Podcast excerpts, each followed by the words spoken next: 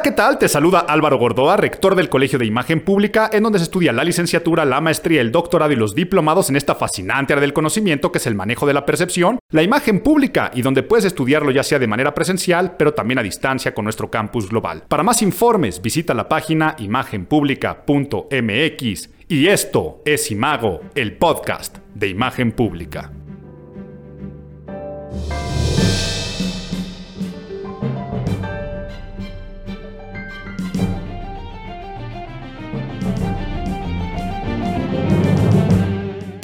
Pues bienvenidos una vez más a el podcast Imago, el podcast de imagen pública de este mes de febrero. Febrero, un mes corto, el mes corto por excelencia. Como corto o cortas fueron las ilusiones de que nos íbamos a ganar un avión y que íbamos a viajar en nuestros puentes, pero también cortos los puentes porque viene esta iniciativa que yo celebré mucho cuando dijeron que se iban a hacer los megapuentes, juntando también los consejos técnicos de la Secretaría de Educación Pública en viernes para fomentar el turismo, pero resulta que no, porque ahora la fecha conmemorativa en el día exacto es más importante y un mes corto, como también extremadamente corta es la mente de aquellas personas que no apoyan. Uno de los movimientos más bonitos, más emblemáticos, más simbólicos que la sociedad civil mexicana ha emprendido y sobre todo las mexicanas, la iniciativa de Un día sin nosotras, este paro nacional de mujeres el lunes 9 de marzo y corta esa mente de los que no lo apoyan, como el otro día vi un comentario en redes sociales maravilloso que decía,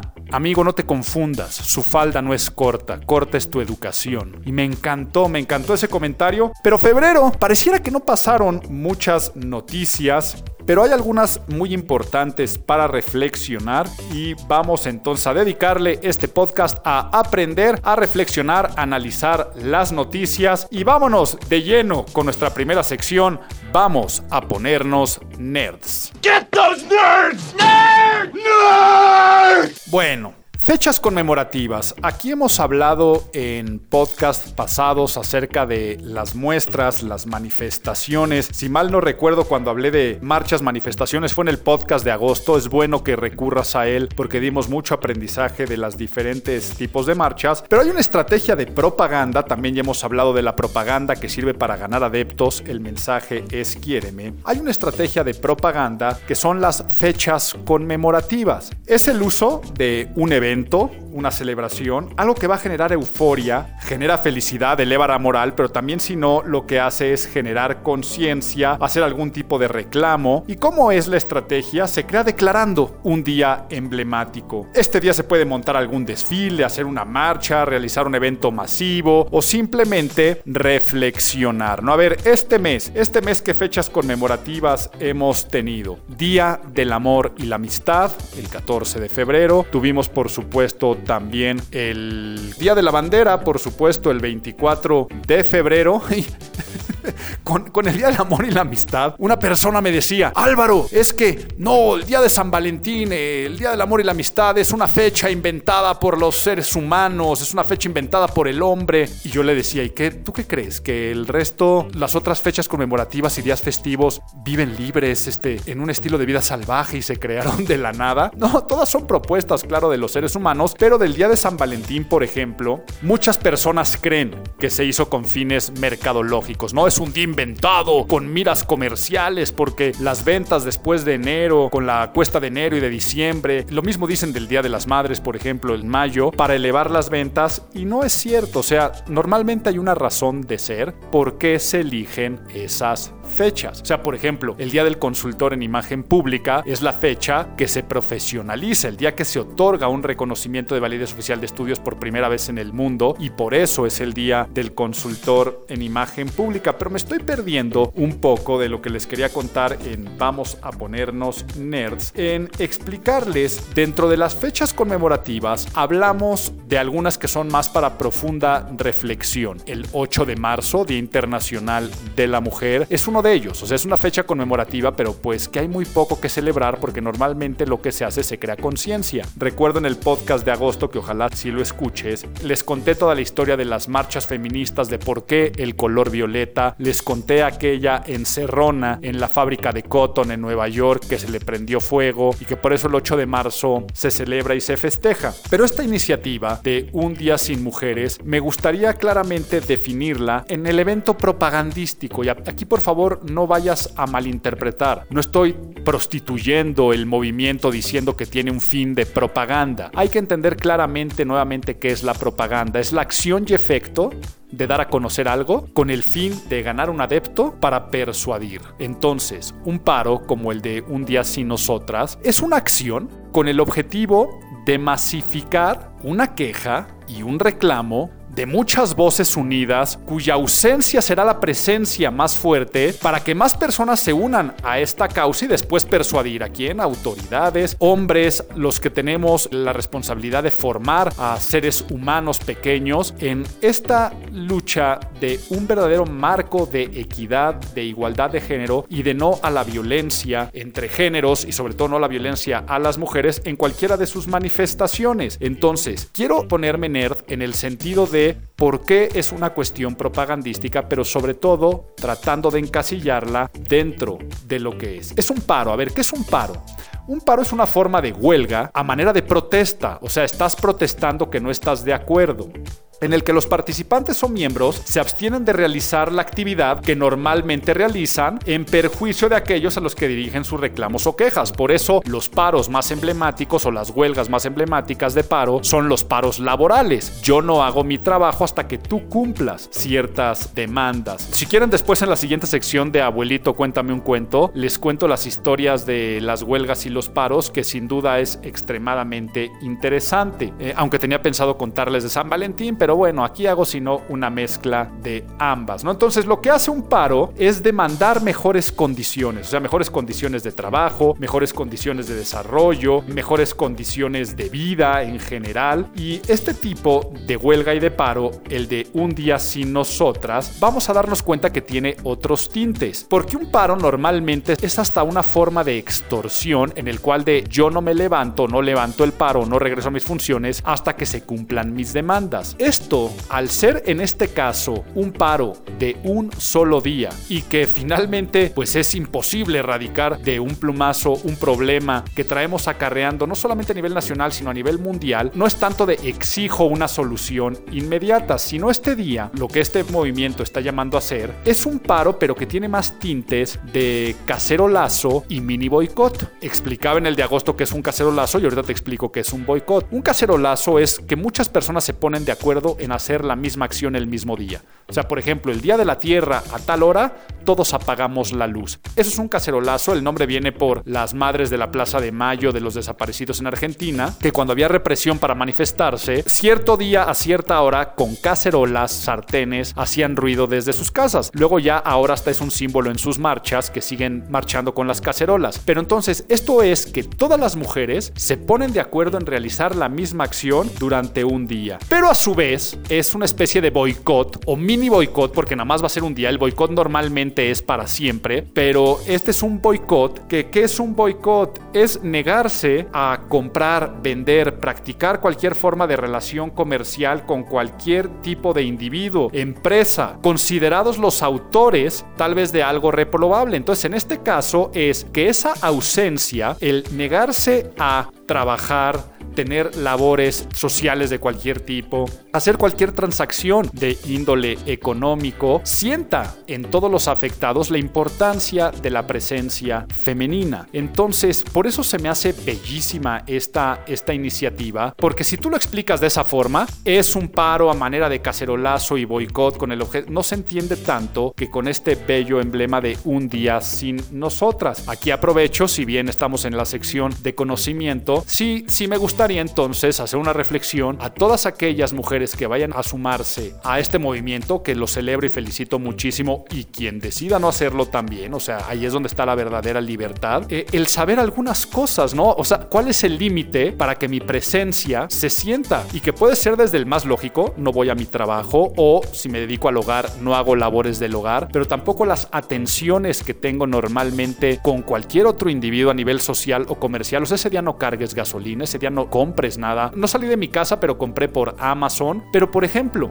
¿cuál es el negocio de las redes sociales, de Instagram o de los servicios de streaming como Spotify o, o Netflix? La permanencia. O sea, el tiempo en pantalla, si tú estás en un boicot o en un paro y ves Netflix, pues en ese momento estás teniendo una interacción comercial con alguien porque esa persona gana dinero por tu presencia, pero a su vez también por cada vez que se streamea una película o una canción, las personas que hay detrás podrían tener algún involucramiento. Y detrás de estas industrias hay también mujeres, entonces no podrías tener ningún tipo de relación comercial que te tendrías que dedicar ya ser o algún activismo, o sea, si ese día hay otro tipo de manifestaciones que serán un día antes sumarse, pero lo mejor que puedes hacer es reflexionar y capacitarte, o sea, con libros que tengas previamente, algún libro que, que te empodere, algún libro que te ayude a reflexionar, que te ayude de la historia simplemente de la mujer y de su importancia y relevancia, son el tipo de acciones que tendríamos que hacer. Por lo tanto, qué bueno que se celebre esta acción, qué bueno que se vaya a hacer este paro. Y digo la palabra celebrar porque el resto de la sociedad civil tenemos que, que aprender, ¿no? O sea, imagínense que, que de esto aprendiera la clase empresarial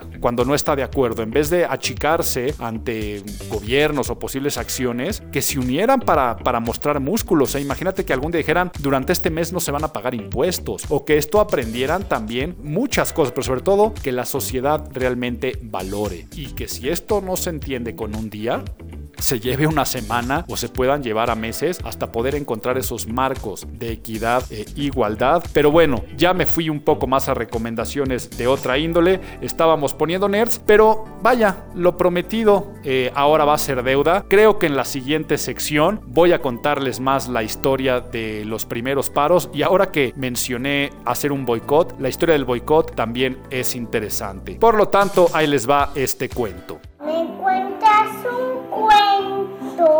Y bueno, les tenía pensado contar la historia del día de San Valentín, pero ya, cambié un poco aquí mi escaleta y les voy a hablar de manifestaciones, de paros y de boicot. Pero nada más para que no se queden con la duda, San Valentín no es un invento comercial, o sea, no es mercadotecnia para lucrar con el amor, es una verdadera celebración del amor simbólica. La fecha conmemorativa parte de que Valentín, Valentín fue un sacerdote en el siglo III en Roma, en tiempos de Claudio II. Claudio II, este emperador, un día decidió así por decreto que los jóvenes se casaran. A ver, ¿por qué no quería que se casaran? Porque los solteros sin ningún tipo de ataduras eran mejores soldados y además de que eran mejores soldados y no tenían preocupaciones, eran libres para irse a la guerra y eran épocas de mucha expansión. Entonces, este decreto, Valentín, después hecho santo, al ver que era injusto, desafía las órdenes del emperador y casa en secreto a las parejas de enamorados y fomenta el matrimonio. Por supuesto, Claudio II se entera, lo manda a detener, lo apresa, lo martiriza y lo ejecuta. ¿Y cuándo muere San Valentín? El 14 de febrero del año 270. Entonces, para todos los que creen que esta celebración era con miras comerciales y reciente, se celebra desde el año 270 que después que hicieron en la antigua Roma ya se celebraba más o menos por esa época a Afrodita, la diosa del amor, las mujeres y del matrimonio. Entonces, con este sincretismo, juntan las fiestas y deciden que el 14 de febrero se le empiece a dar cartas a las personas amadas. ¿Y por qué cartas? Porque se dice que San Valentín le dejó una carta de amor a la hija del celador, o sea, del guardia que lo cuidaba, y terminó firmando de tu Valentín. Y de ahí viene la famosa frase de Be My Valentine o Would You Be My Valentine en inglés, ¿no? Y de ahí en adelante pues se celebra al amor. Les acabé contando también esta historia, pero ahora sí vayamos con, con los paros. El primer paro del que se tiene registro fue en Egipto, en Antiguo Egipto, hacia el año 1116 a.C., evidentemente, organizada por trabajadores y artesanos del Set Mat, actualmente Dier el Medina. Ahí si ustedes le meten ahí una googleada, pero todo esto fue un paro en el reinado de Ramsés III para exigir mejores condiciones de vida. Ese es el primer registro que se tienen, pero por supuesto empiezan a asociarse más a las mejores este, condiciones de trabajo que empezaron a generar el sindicalismo, ¿no? Y el sindicalismo internacional y la lucha de clases, que si bien esto es mucho después de la Revolución Francesa, en la Revolución Francesa es donde se empieza a hablar de los primeros derechos de los trabajadores, pero sin duda el pleno desarrollo es la revolución industrial, porque con la revolución industrial el trabajo asalariado es donde empieza a hacerse, ¿no? Esto finales del 18, luego por ejemplo a principios del siglo XIX vienen otros movimientos sindicales más importantes, pero de los primeros eh, movimientos obreros, no sé si alguna vez has escuchado acerca del ludismo. El ludismo es cuando las máquinas empiezan a desplazar a los hombres en hacer un trabajo. un ejemplo de un ludismo sería hacer un activismo que imagínate que tú trabajas, voy a decir, no una tontería, sino son cosas reales. Cajeros del súper y de repente ahora son los servicios automatizados donde tú mismo te cobras, donde ya muchos supers tienen esto, que los cajeros hicieran una huelga de tipo de ludismo porque una máquina está reemplazando sus funciones y sus labores. Todo esto es por Ned Ludd. Ned Ludd fue una persona que rompió una máquina y por eso ludismo se, considere también como rompedores de máquinas por ahí de 1810. Y este, este hecho hizo que en años posteriores, ya en 1830 y mediados del 19, se formen los gremios, ¿no? De trabajadores que se dedican a un oficio y que empiezan a agruparse. Esa es la historia de parte de los paros, de las huelgas, pero del boicot, la del boicot, ¿por qué? Si alguna vez te has preguntado de dónde viene un boicot, tiene su origen en el apellido de Charles Cunningham Boycott, un capitán administrador de fincas irlandesas en 1880. Entonces existía la Liga Irlandesa de la Tierra, la Irish Land League, que ante amenazas de hambrunas, o sea, estaban pasando muchas hambres por los bajos sueldos y la mala explotación de las tierras que administraba Charles Cunningham Boycott, esta liga le propone a Boycott una rebaja en la renta, ¿no? O sea, réntame, arriéndame la tierra por menos y Boycott no solamente rechazó la propuesta, sino que expulsa de las tierras a la Liga Irlandesa de la Tierra, ¿no? Entonces, el presidente de esta liga, al verse pues sin otra alternativa, sugirió una alternativa creativa y no violenta para obligar a Charles Cunningham Boycott a ceder, y es suspender todo el tipo de tratos que se tenía con este capitán. Entonces, el jornalero se negó a cosechar, eh, los trabajadores de su casa a limpiarla, a cuidar sus animales, el zapato a hacerle zapatos, el sastre a hacerle trajes, los comercios a venderle comida, el cartero local a dejarle, yo qué sé, ya estoy aquí inventando alguna historia, pero imagínense todos los oficios y personas que podrían rodearlos, no solamente con él, sino también con su familia y Boicot, derrotado y empobrecido, tuvo que huir con su familia. Espero que hayan disfrutado este cuento y ahora sí, vamos a meternos a nuestra sección de consejos que sé que muchos de ustedes escuchan este podcast para ser mejores, aprender de temas de imagen pública y ya que hablamos de San Valentín, hoy los tips van a estar coquetos.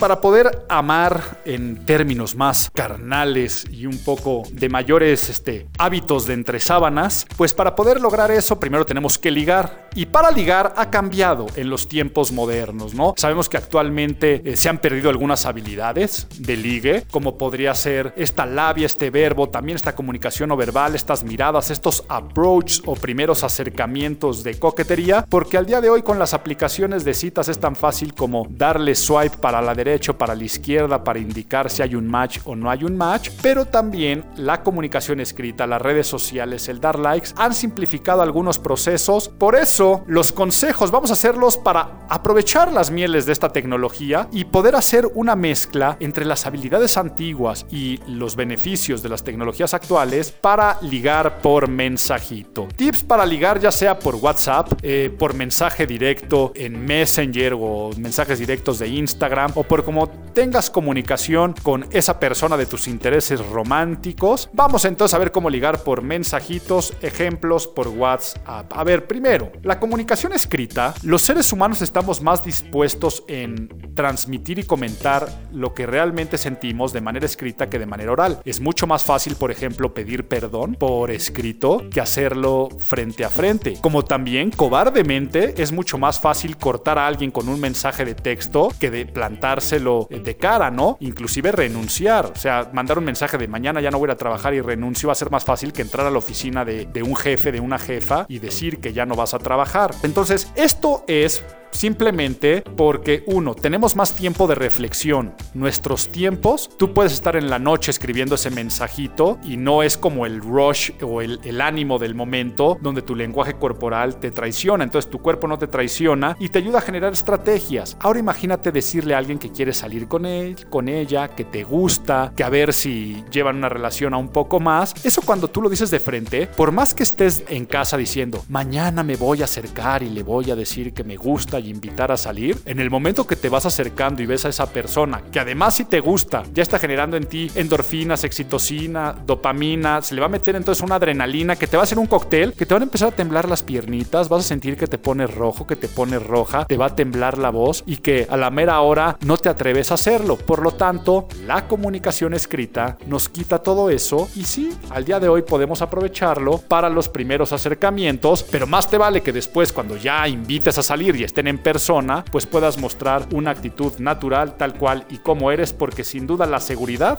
es lo que más atrae de las otras personas, que seas tú mismo y que seas seguro. Voy a obviar, a obviar los consejos de cuida la ortografía y redacción. ¿no? No, no te vaya a escribir alguien de, es que créeme, no eres tú, es tu ortografía. Eso es lo básico. Y luego, saber que hay una capacidad de síntesis. Menos es más. Aquí con menos palabras vas a generar más impactos emocionales. No es redactar la carta de amor a la antigüita donde abrimos nuestro corazón, sino es una estrategia de degradado, ir de menos a más con esta estrategia de mensajearnos hasta que sea evidente que le andas tirando la onda y que cuando venga la invitación a salir, pues exista mayor posibilidad de aceptación. Entonces, primera recomendación, no lo pienses mucho y manda el primer mensaje. El mensaje que abra la comunicación, pero que sea un mensaje desinteresado. Desinteresado, pero que ya halague, quiere decir que ya muestre alguna intención de agrado. Entonces, te pongo aquí un ejemplo. Me encantó estar contigo hoy.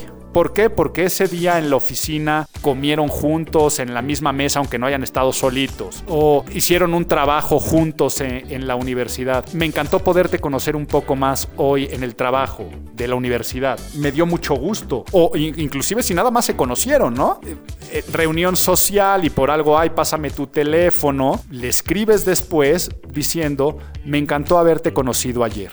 Entonces, estas palabras que hablen de mucho gusto, encanto, es lo que tienes que hacer. Si no obtienes respuesta, quiere decir si te fantasmearon, si quedaron las dos palomitas en visto, no seas insistente y no stalkees. Es tan fácil que te están mandando el mensaje de no me interesa. Entonces, ya con tu ego, te lo guardas, te lo tragas y lo que sigue. La respuesta de la siguiente persona es fundamental. Si te ponen algo como a mí también, pues es la cortesía básica que tendría alguien, ¿no? Tampoco te ilusiones de más. Pero normalmente van a poner este, ay, a mí también, sí, qué bueno que trabajamos. Y la otra persona hasta puede dar pie a generar la plática y te está facilitando el proceso. Pero no esperes que eso vaya a pasar, normalmente ahí se vuelve a generar la comunicación. Y luego no intenses, o sea, ya una vez que abrieron los canales de comunicación, deja pasar cierto tiempo, o sea, ya tienes una línea, ya tienes un hilo de texto con esa persona, ya no es el primer mensaje. La siguiente estrategia es trata de pedir un favor sencillo. O sea, esto de pedir un favor sencillo,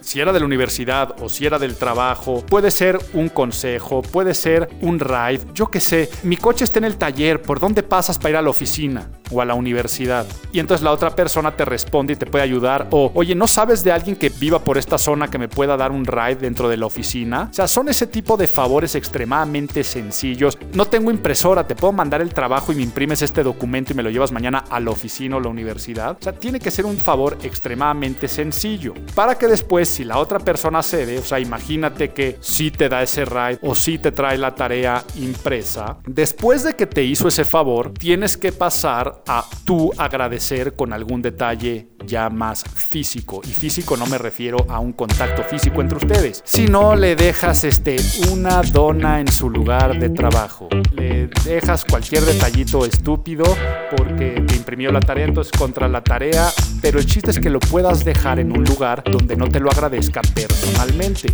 Vas a decir, Álvaro, tu estrategia está demasiado elevada, síguela y te va a funcionar. Porque de este detalle surge que la otra persona tenga que abrir la comunicación. Entonces, si tú dejas una dona y después te ocultas, lo más probable es que esa persona te tenga que escribir por esa misma línea que ya tienen abierto el mensajito agradeciéndote. Muchas gracias este, por la dona o muchas gracias. Y le respondes, al contrario, gracias a ti por llevarme a la oficina. Y aquí es donde ya tienes que empezar a hacer un poquito más directo o a fomentar cada vez más la plática, ¿no? Eh, gracias por haberme llevado a la oficina, deberíamos de hacer ronda. Te estoy diciendo una tontería, ¿no? Pero no solamente eso, sino puedes utilizar algún pretexto para generar plática. Un gran pretexto es la foto de Avatar. Oye, me metí a ver tu foto de Avatar, ¿dónde estás? Ah, pues es un viaje que me fui a la playa y este, en Puerto Vallarta. Ay, no conozco Vallarta, estoy planeando un fin. Y ahí ya hasta inventas, a la gente le gusta dar consejos. ¿Dónde me recomiendas hospedarme? Y entonces esto empieza a generar otro tipo de conversación que poco a poco la puedes ir elevando. Ahora, las pláticas de repente se cierran. Y aquí es donde ya generas una estrategia de date a querer. No empieza a bombardear con mensajes constantes. No los contestes inmediatamente. De hecho, la velocidad con la que respondemos los mensajes genera nuestro interés o desinterés en las personas. Si contestas muy rápido, vas a notar que estás muy interesado. Inclusive puedes ver el mensaje y después responderlo, dejar pasar tiempo. La otra persona a decir, ay, sí lo vio pero no me dijo nada. Para después ya en la noche puedes poner algo como, perdón, apenas ve el mensaje, estoy a full de chamba.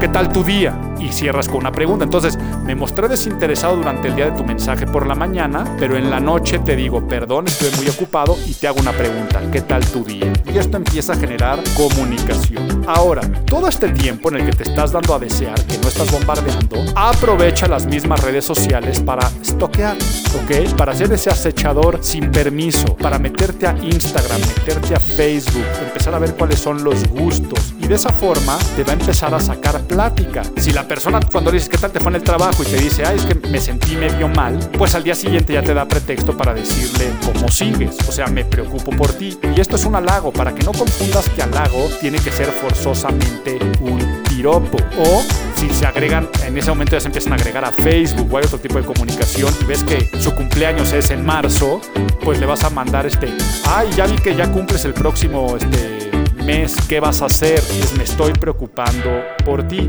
Pero luego son estos otros detalles que, que, te acordaste de la persona, ¿no? Un mensajito de, me sigo riendo de tu chiste de ayer. Qué burro eres o qué burra eres, ¿no? O acabo de ver esta serie en Netflix o ya empecé a ver esta serie en Netflix, se me hace todo tu estilo y que, y que ya la viste. ¿Me la recomiendas? No, no la he visto. Ah, pues se me hace que está buena y se me hizo que era tu estilo que te iba a gustar. Todo esto empieza entonces a generar mayor comunicación. Y ahora es donde empieza a elevar el coqueteo o el ligue a través de ciertas palabras, acciones y sobre todo emociones que te dan los emojis, los stickers, los GIFs, porque esos son altamente connotativos y es más fácil que un sticker diga algo que la persona, ¿no? En vez de qué guapo te ves en esta foto, ya es cuando te empiezas a seguir en redes sociales. Entonces, si la gente publica una historia y tú le respondes con un sticker, con un GIF, con un emoji, poco a poco puedes ir subiendo o cierras las comunicaciones con abrazo. Y la otra persona te dice abrazo, abrazo fuerte, abrazote, un beso, emoji de beso con ojo abierto, emoji de beso con ojo cerrado, emoji de beso con corazón en la boca, emoji con dos corazones. Y entonces te vas a dar cuenta que la persona si te responde, si tú dices beso y te dice beso igual, y vas elevando la comunicación, es una forma de ya se dio ese ligue o ya se dio ese match sin tener que haber sido tan sencillo como darle swipe a la derecha o izquierda de, de, un, de un Tinder. Para después, otra cosa que son muy sugerentes son los puntos suspensivos. Hoy a ver qué día nos, deberíamos vernos más seguidos, tres puntos suspensivos.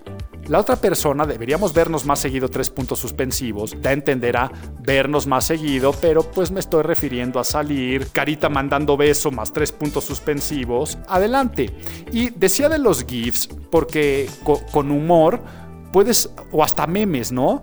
Los memes también son extremadamente expresivos y sabes qué, hasta el autocorrector echarle la culpa. O sea, imagínate que hacen algún comentario de alguna serie noventera o dos milera, depende de la edad que tengas, o algo viejo, o una palabra que se decía antes y tú le quieres decir a la persona, ese comentario ya dio a notar que estás bien ruca o que estás bien ruco, pero le pones, ese comentario ya dio a notar que estás bien rica y así lo dejas, ¿no? La otra persona te va a responder con emoji de cara sorprendida o jajaja. Ja, ja, y tú después vas a poner jajaja, ja, ja, perdón, ruca, maldito autocorrector.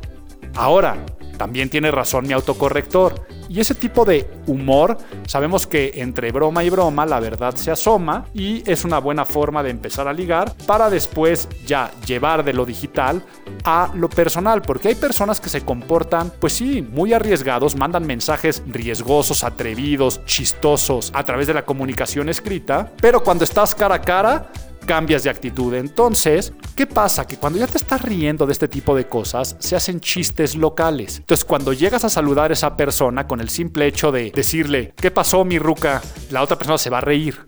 Lo entendemos. Entonces, ya ese chiste local entre ustedes hace que cuando se vayan a ver, se fomente la conversación, la plática y que pues ya empiece, así como degradaste la comunicación, poco a poquito, ahora sí degradas el contacto, el beso, el abrazo, la salida y a donde quieras terminar el haber ligado por mensajito. Pues bueno, esta fue nuestra sección de consejos y vamos de lleno al análisis del mes, las noticias con tono de imagen pública.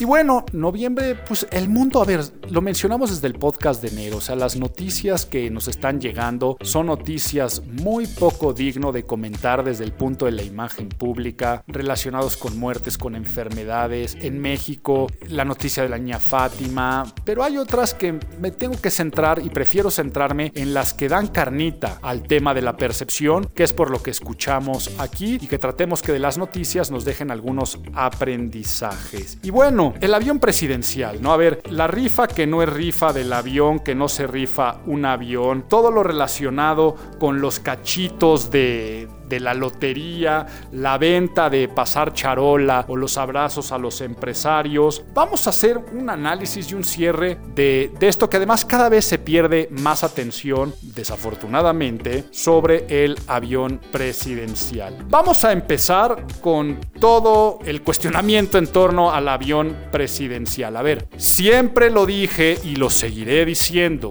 Andrés Manuel López Obrador en campaña le favoreció muchísimo la estrategia del avión presidencial o sea, el avión presidencial que no tiene ni Obama fue muy eficaz. ¿Por qué? Porque hablaba en un pequeño símbolo, que es un avión, un símbolo del dispendio del gobierno anterior, ¿no? La imagen del expresidente como una persona que despilfarraba, corrupta, que no se preocupaba por el pueblo, y él decir, yo lo voy a vender y regalarle ese dinero al pueblo, posicionaba y proyectaba la imagen de un candidato de una nueva política de austeridad. Ahora, como presidente, ay, le funcionó en un principio, ¿no? Pero ha pasado de funcionar a convertirse en algo chusco, producto de memes, errores de decisión, cuestiones y más bien cuestionamientos de los expertos de lo que se puede y no se puede hacer. Y se ha metido cada vez el presidente en un lío del que no ha podido salir y que está empezando a tener repercusiones en imagen. Por lo tanto, lo que algún momento fue su gran aliado, la venta del avión presidencial, ahora se está convirtiendo en este reto. ¿no? A ver, vámonos con los problemas que tuvo, ¿no? O sea, los, los problemas en los cuales vamos desde el arrendamiento de un hangar en California para después darse cuenta que costaba casi tanto que tenerlo estacionado, que volarlo, luego venderlo, tratarlo de vender a jefes de gobierno, pero ni Obama, ni Trump, ni Trudeau, nadie se interesa en el mismo, desde pasar a buscar apoyo de las Naciones Unidas para ver alguna organización que se dedicara a la compra y venta de aeronaves, pero tampoco se puede, algunos empresarios diciendo que están interesados, pero a un precio menor y el gobierno no dispuesto a adquirir o, venderlo a un precio más barato, más el no puedes vender algo que finalmente no es tuyo porque está sacado por leasing.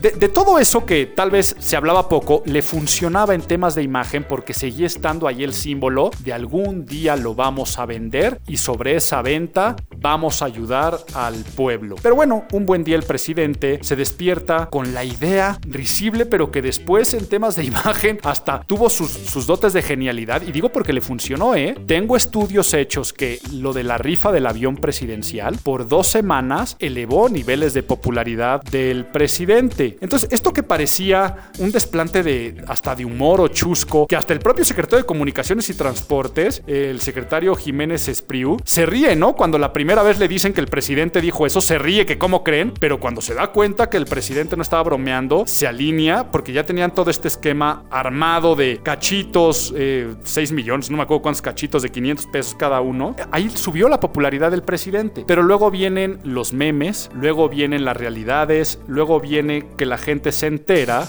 que, bueno, a ver, que no se puede rifar un avión porque es ilegal hacerlo, porque no es propiedad del gobierno, sino está por leasing. Luego que la Lotería Nacional tiene prohibido rifar productos, que hay que cambiar las leyes, inconvenientes de que si te ganas el avión, los impuestos que tienes que pagar, su mantenimiento, el impuesto sobre la renta del 35% más el 10% para la Ciudad de México por, por sorteos. Entonces, esta broma, que bueno, no, no una broma, pero que pareció una broma, se sale de las manos, se convierte en un asunto serio y este asunto serio llega al punto en el que ahora se hace una rifa, pero sin entregar el avión. El avión nada más va a ser un, un, símbolo, nuevamente, el símbolo del avión, buscando conseguir dinero, pero dinero de otros lados. Y entonces todo esto cerrando con algo que sí fue un golpe a la imagen. Pero ojo, ¿eh? no voy a decir que fue un golpe a la imagen nada más del presidente, que sí, en este mes ha habido, y sobre todo en el inicio de este año, ya ha habido una pérdida de puntos en la popularidad del presidente. Afortunadamente para él sigue siendo el presidente no solamente más votado, así pasará la historia hasta que alguien rebase en urnas, pero sigue siendo el presidente más aceptado desde que se hacen estudios, que se hacen desde la época de López Mateos, sigue siendo el presidente más aceptado, pero lo que ha caído en los últimos dos meses asustaría a cualquier persona que no tuviera esos grados de popularidad. Lo que cerró y que digo que afectó no solamente a la imagen del gobierno federal es que se reúne a este grupo de empresarios a una tamaliza en Palacio Nacional en una cena donde se da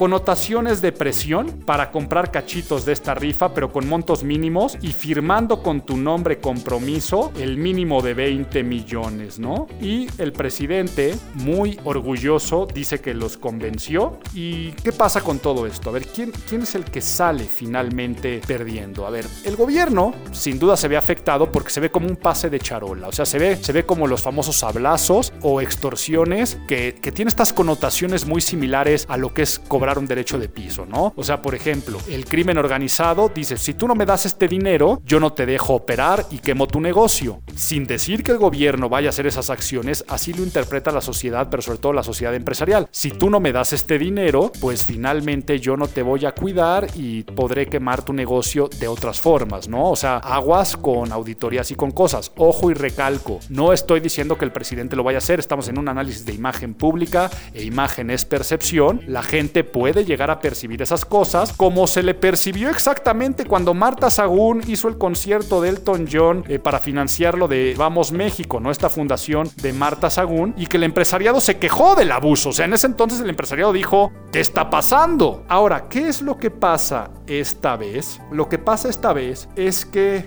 quien sale perdiendo también muchísimo en imagen son los empresarios. O sea, el más feliz puede ser Andrés Manuel López Obrador porque esta estrategia le funcionó a la perfección. A ver, vamos a darnos cuenta que Andrés Manuel desde campaña, candidato, denostó a todos los empresarios de la clase empresarial, siempre llamándole o haciendo el name calling de una minoría rapaz, de la mafia del poder, que los empresarios, y él dice que la reputación empresarial estaba por los suelos, reuniéndolos para hacer estos comités en los que cómo se va a mejorar la imagen de los empresarios. Entonces, primero te tiro, para después ayudar ayudarte a levantar. Y después, ¿cuál es la mejor forma de mejorar tu imagen empresario? Pues apoquinando. Cáete con esto para la rifa, entonces Andrés Manuel queda como héroe a nivel percepción también empresarial que somete a los empresarios. Y sí, la clase empresarial queda como convenenciero, como acarreado, como mascota, como achicado. Y esto hizo un grave daño a la imagen de los empresarios en México, porque además se protege, se da el secreto, no se dice quién donó cuánto y no se sabe a cambio de qué ni se sabrá. Entonces todo esto se presta a esas sospechas en los que, si bien Andrés Manuel dije que, que gana, porque gana en los recursos que quiere obtener, es una victoria pírrica. Las victorias pírricas son las que ganas perdiendo, porque también pierde algo en imagen y por eso ha venido bajando y pierde también la clase empresarial. Pero a, esto se le suma no solamente lo de la rifa, porque nos dejamos de reír de los memes de la rifa y empieza esta cuestión de empezar a dudar un poco de las acciones del gobierno cuando viene la ola de feminicidios, que bueno, es una ola que lleva mucho tiempo desafortunadamente levantada, pero viene el terrible caso del asesinato de la niña Fátima, donde además su muerte se convierte también en un símbolo más del ni una más, y todo esto el presidente no ha sabido hasta hoy que estoy grabando el podcast terminando febrero, no se ha sabido manejar a ver qué es lo que ha pasado con todo lo del feminicidio. La historia empieza a mi parecer el 10 de febrero. El 10 de febrero se presenta en la mañanera el fiscal Alejandro Gersmanero eh, con un cheque de 2 mil millones de pesos a nombre del instituto para devolver al pueblo lo robado. O sea, ¿por qué tenía que estar Gersmanero ahí? Pues porque se hizo como un golpe de imagen porque Gersmanero un día antes había declarado que se había o, o se iba a acabar con el feminicidio, pero no acabar con las muertes de mujeres, sino con el delito, que ya no se, ya no se iba a tipificar como feminicidio, o sea, quitar dentro de la fiscalía eh, una modificación de la legislación para perseguir el feminicidio como tal. Esto se malinterpretó y ahorita explico por qué se malinterpretó. Generó muchísimo ruido, se andaba pidiendo la renuncia de Gers Manero, entonces se decide presentarlo en la mañanera con un cheque de una devolución de dineros de una empresa privada que por otras causas tuvo que regresar ese dinero y entonces se pone a Gers Manero entregando esta gran cantidad de dinero en esta mañanera. Pero ¿qué pasa?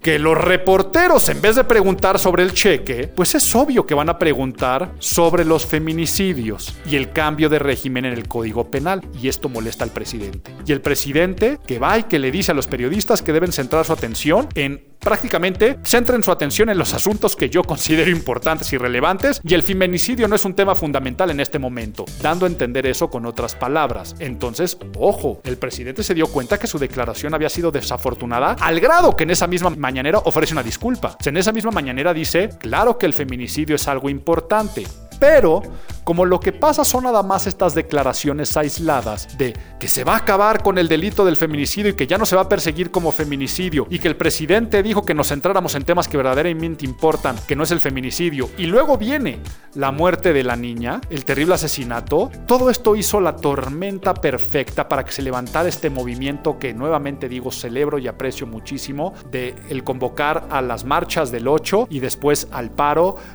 Un día sin nosotras del 9 de marzo. Pero no solamente eso, sino que el gobierno federal ha estado atacando directa e indirectamente a este movimiento, diciendo que es una pequeña cúpula del poder, que quienes están moviendo son los partidos de derecha, que hay mano negra, cuando no hay ninguna no hay ningún motivo de orquestado para para golpear al gobierno como tal, sino si se va a golpear es para crear atención de que tienen que hacerse cosas interesantes. Vaya, han llegado declaraciones inclusive al grado de decir que la protesta está financiada por George Soros, que eso es un copy-paste de lo que dijo Donald Trump cuando hicieron el movimiento en 2017, Un Día Sin Mujeres, que también se hizo en Estados Unidos, la ultraderecha norteamericana dijo eso. Este es un movimiento donde George Soros está dando. Y aquí en México, pues vaya, representaciones o personas que son finalmente titulares del gobierno, asegurando, ¿no? Que hasta 200 y quién sabe cuántos millones de dólares fue esta convocatoria. Y a ver, vamos a centrarnos en, en por qué les dije que finalmente lo de que no fuera tipificado como feminicidio de Gers Manero, a mi parecer era una propuesta sensata. Entendamos qué es lo que quería.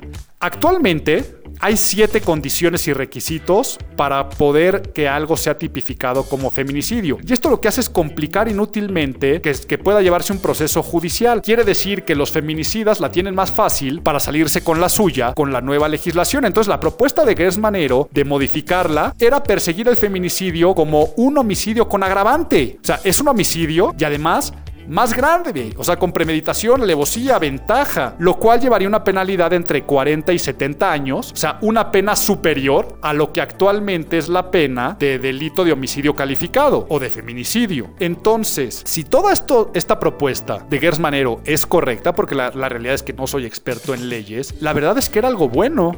O sea, para decir, para que se pueda perseguir más rápido a un feminicida y que tenga mayor tiempo de cárcel, vamos a cambiar, pero el problema problema fue de forma. La resistencia es más ideológica y simbólica y semántica. Hay que entender que la palabra feminicidio es ya un símbolo que reúne a la violencia contra la mujer y por lo tanto al llamarle feminicidio hace más visible que se ataque. Entonces, en los cambios de esta jurisdicción se tenía que respetar el nombre feminicidio. Era más bien tipificar diferente el feminicidio o darle más años de cárcel, pero al momento de salir a declarar ya se va a acabar en el Código Penal o ya no se va a perseguir el delito de feminicidio, pareciera que iban a quedar esos delitos impunes. Entonces dense cuenta cómo es un tema de imagen pública, porque finalmente la forma termina siendo fondo y se genera una percepción que no se quiere apoyar cuando realmente sí se quería apoyar. Pero ahí no se queda el caso. La ola, como digo, se hace más fuerte y se dan algunos síntomas como